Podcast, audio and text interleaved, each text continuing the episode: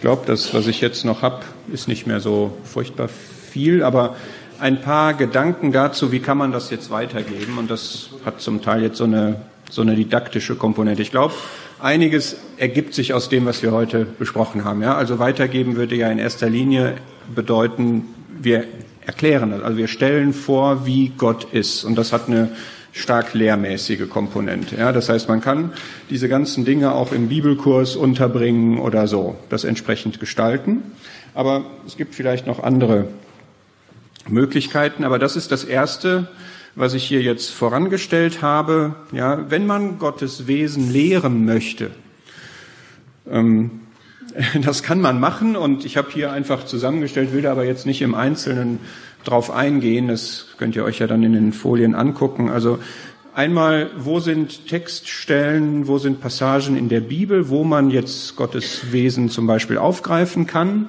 Ja, das ist bei der Liebe haben wir darüber gesprochen, 1. Johannes 4, für mich das Wichtigste, dann anschaulich in 1. Korinther 13, mehr lehrmäßig, Epheser 1 und 2, wir sind heilig und tadellos vor ihm in Liebe zum Beispiel.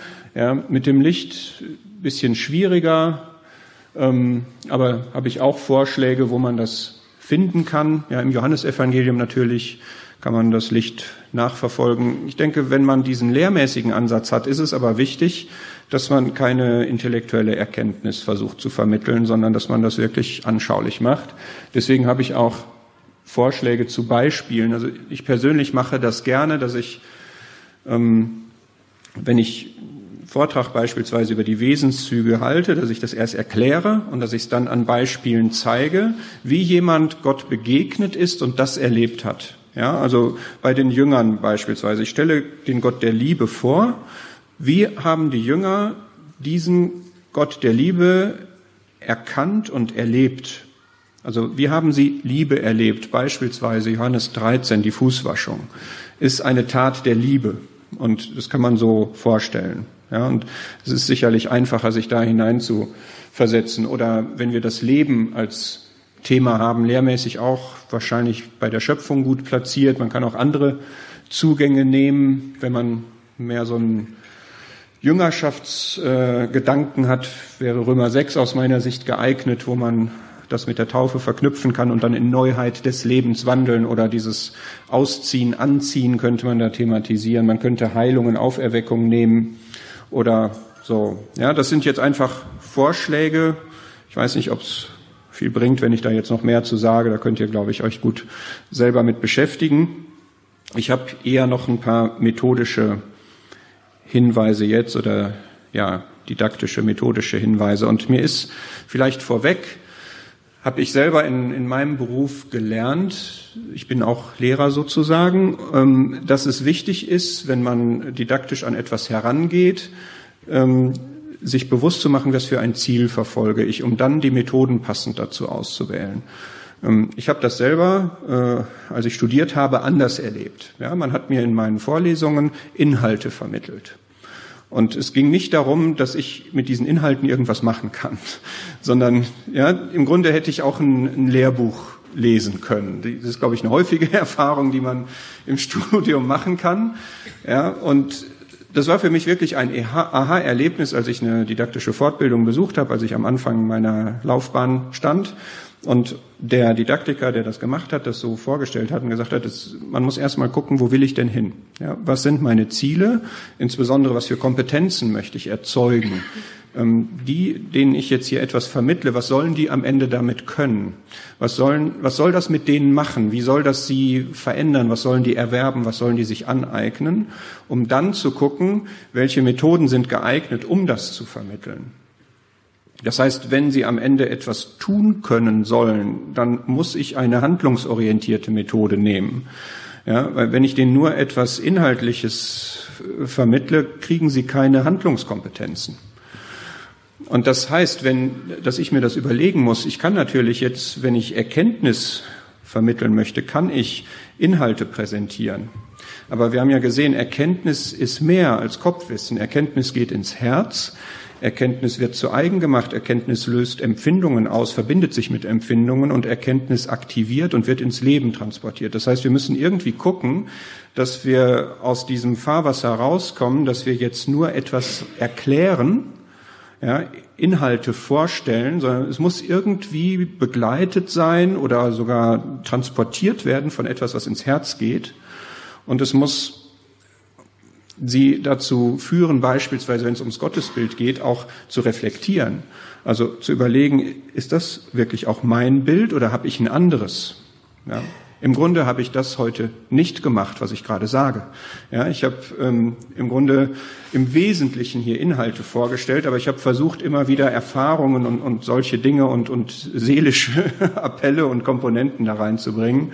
Aber ich habe tatsächlich vorher mit mich gefragt, machst du das jetzt so? Und da habe ich gedacht, die können das verkraften. Ja, aber ähm, in der Freizeit würde ich es anders machen. Ähm, so, das vorausgeschickt. Ähm, wie kann man jetzt das Thema Gottesbild platzieren? Ähm, bei reiferen oder fortgeschritteneren kann man, glaube ich, auf der Metaebene darüber sprechen. Das heißt, man kann sich überlegen, warum gibt es eine Gefahr, dass man Gott nicht so sieht, wie er ist, sondern dass man sich ein anderes Bild von Gott macht. Also man könnte da zum Beispiel sagen, ähm, 2. Mose 32, die Geschichte vom goldenen Kalb. Warum hat das Volk Israel gewollt, dass man ihm einen Gott macht, der vor ihm hergeht? Sie hatten doch einen.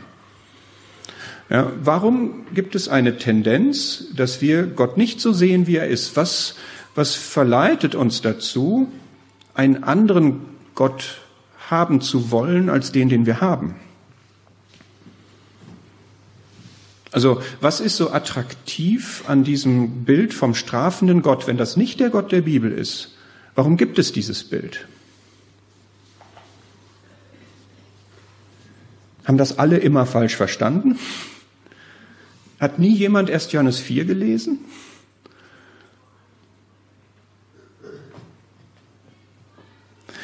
Diese Studien sagen, also die werden ja zum Teil, gibt es auch Erklärungen und Erklärungsversuche und ein Erklärungsversuch ist, dass es ähm,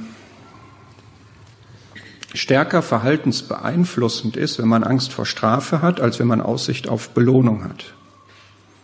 Da kann man mal drüber nachdenken, einfach mal als so ein Erklärungsansatz. Ja, das heißt, wenn ich sehr stark verhaltensorientiert bin, also jetzt beispielsweise als Prediger, als Lehrer in, in einer Gemeinde, ja, wenn ich stark verhaltensorientiert bin und stark einen Fokus darauf habe, dass eine bestimmte Ordnung, ein bestimmtes Verhalten da sein soll, dann ist es attraktiv, den strafenden Gott vorzustellen, weil das stärkere Verhaltensimpulse setzt, als zu sehen, dass Gott liebt und vergibt und so. Also könnte eine Erklärung sein. Ja. Ich sage jetzt mal, man kann darüber nachdenken mit welchen, die dazu in der Lage sind. Das ist jetzt sicherlich nicht für die Jüngeren, aber das ist was für die Älteren. Ja, was heißt das eigentlich? Du sollst dir kein Bild machen.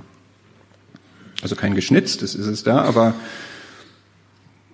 so in der Oberstufe lernt man das im Religionsunterricht oder vorher auch schon. Ja? Gottesbilderthemen, Feuerbach, Projektionstheorie und so weiter. Man sagt, eigentlich ist Gott nur eine Vorstellung. Ich projiziere meine Vorstellungen auf Gott. Tun wir das vielleicht auch? Ja, also das ist was für Fortgeschrittene. Aber finde ich ein interessantes Thema. Zweitens, jetzt auch für, für Jüngere, ähm, mir ist das aufgefallen, wir hatten dieses Andachtsbuch, da Frühstück fertig los von McDowell und Hostetler. Ich kenne sicherlich auch einige. Ähm, unsere Kinder waren irgendwann genervt, weil die ähm, permanent und notorisch und ja immer, immer, immer ethische Themen mit dem Wesen Gottes verknüpfen. Und das fand ich sehr gut, aber irgendwann hat's die genervt. Ja, also es werden, es werden immer Geschichten erzählt und in diesen Geschichten geht es um Ethik, also Verhaltensweisen. Und es wird aber immer gesagt, Geschichte, einer hat gelogen und sollte das nicht und am Ende kommt immer, warum eigentlich nicht? Fragt das Kind dann seinen Vater, warum soll ich denn nicht lügen? Und dann ist die Antwort Stereotyp, weil Gott die Wahrheit ist. Ja, also das finde ich sehr gut, dass man ähm, aus Gottes Wesen herleitet, was gutes und weniger gutes Verhalten ist. Ja, also dass man jetzt nicht einfach nur sagt, du sollst nicht lügen, sondern es wird erklärt, warum nicht. Und warum ist es besser, die Wahrheit zu sagen, als zu lügen? Und dann, also zwei Schritte, ja, einmal wird begründet, warum das gut ist, und dann wird es auf Gottes Wesen zurückgeführt. Und das hat mir persönlich die Augen geöffnet, wie gut es ist, dass Gott so ist, wie er ist, ja, und wie gut es ist, dass Gott uns, von uns erwartet, dass wir so sind, wie er ist. Warum das für unser Leben gut ist. Und dieses ähm, Andachtsbuch ist jetzt schon eher so für das Kinderalter. Und dann gibt es auch dieses Buch Glaube ohne Werte. Das ist für Jugendliche. Ähm, hat beides denselben Ansatz, ist auch von denselben Autoren.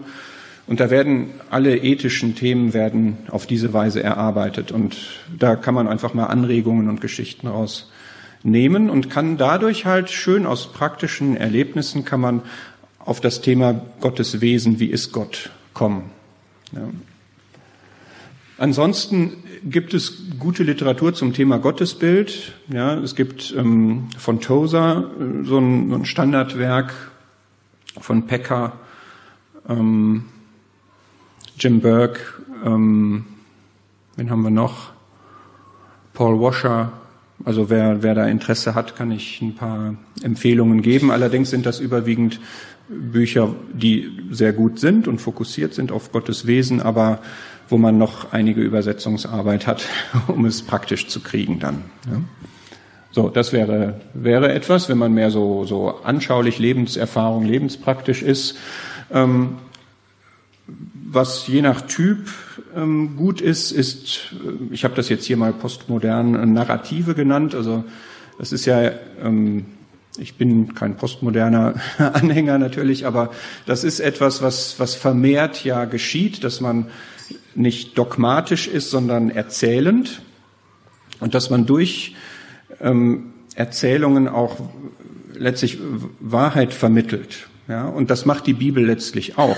Ja, dass sie ganz viele Geschichten erzählt, um zu zeigen, wie die Realität ist. Und ich finde das ein, ein sehr, sehr gutes Mittel, gerade auch tatsächlich, um, um postmoderne Menschen abzuholen. Ja, dass man nicht mit dem dogmatischen Hammer kommt und sagt, so ist die Realität und so ist die Wahrheit, sondern man erzählt eine Geschichte, die für sich spricht. Ja, und ähm, bei unserem Thema finde ich persönlich zum Beispiel äh, das Gleichnis vom verlorenen Sohn sehr gut, weil das habe ich versucht da abzubilden. Ja, wenn man ähm, das erzählt und fragt, wer ist denn eigentlich der verlorene Sohn? Ja, dann ist je nach Prägung völlig klar, dass der, der weggeht, der Verlorene ist, der aber ja der ist, der wiederkommt. Und der, der zu Hause geblieben ist, der war immer verloren und der bleibt auch verloren, in dieser Geschichte zumindest. Ja. Und eigentlich ist aus meiner Sicht der, der da zu Hause knechtet und schuftet und meint, ihm würde deshalb etwas zustehen, das ist der mit dem falschen Gottesbild. Ja, weil der das Verständnis hat, Gott, du musst mich, Vater, du musst mich dafür belohnen, dass ich so fleißig bin. Ja, ich arbeite mich hier ab. Ich bin immer treu. Ich bleib hier bei der Stange. Ich mache, was du willst. Alles in Ordnung bei mir. Aber innerlich ist gar nichts in Ordnung, weil er nicht verstanden hat, worum es dem Vater geht. Der andere ist äußerlich betrachtet weg, aber er kommt wieder. Und er ist in Gemeinschaft mit dem Vater. Ja, und das ist etwas, was, wo man sehr gut eigentlich darstellen kann und auch die, die Leute zum Reflektieren bringen kann. Ja, wo gehöre ich denn eigentlich hin? Habe ich so eine Gesinnung oder habe ich so eine Gesinnung? Ähm, genauso kann man das bei, bei Kain und Abel gegenüberstellen. Ja, was ist eigentlich der Unterschied zwischen den beiden? Warum ist der eine Gott wohlgefällig und der andere nicht? Was haben die beide für eine Haltung? Was haben die für ein Bild von Gott? Ja, der eine ähm, meint, er könnte sich Gottes Wohlgefallen erarbeiten. Der andere weiß, erstens, ich muss das tun, was Gott wirklich sagt, und ich brauche ein Opfer. Ich kann ihm selber nicht gefallen. Ja, das muss man aber dann auch entsprechend ausbauen und, und verdeutlichen. Ähm, Jakob ist für mich auch ein Beispiel, oder erstmal ähm, Saulus und Paulus. Ja, was ist der Unterschied zwischen Vorbekehrung, nach der Bekehrung? Wo, wo gehörst du hin jetzt im, in so einem Bibelkreis oder in, in so einer Bibelarbeit?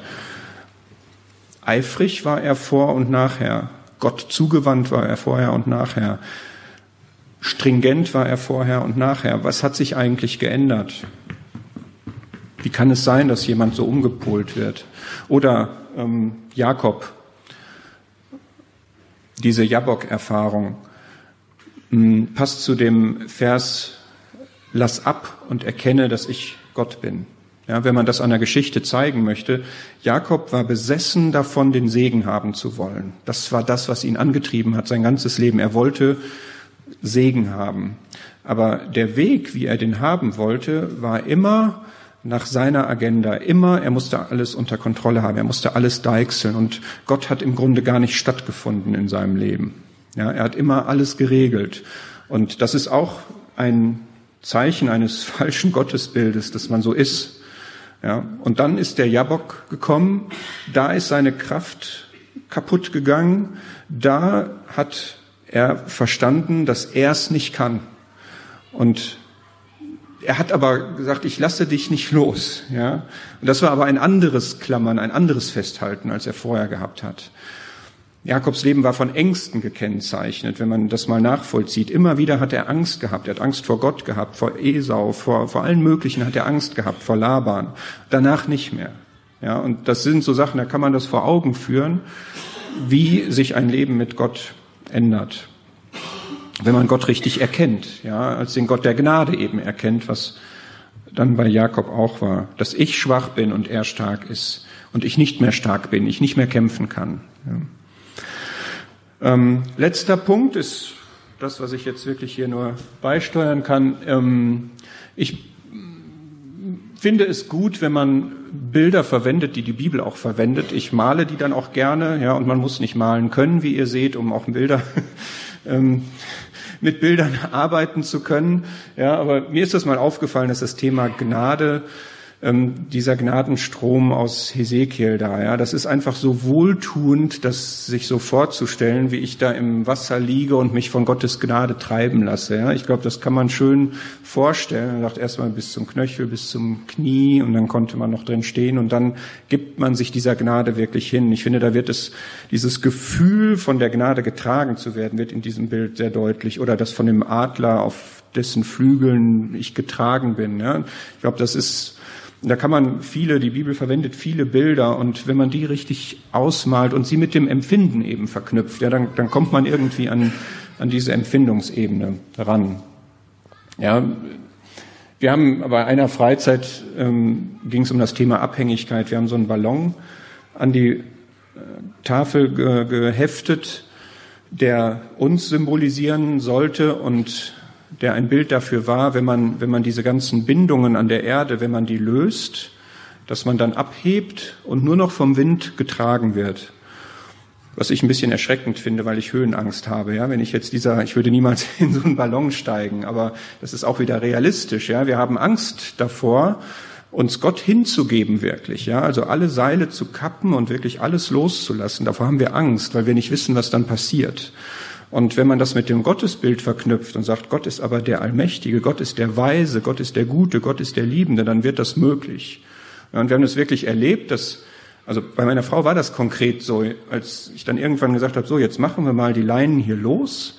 Ja, da ist es ihr gelungen, wirklich Ängste loszulassen. In dem Moment, ja, als der Ballon da ohne diese Seile und so war, konnte sie Ängste loslassen, die sie vorher hatte.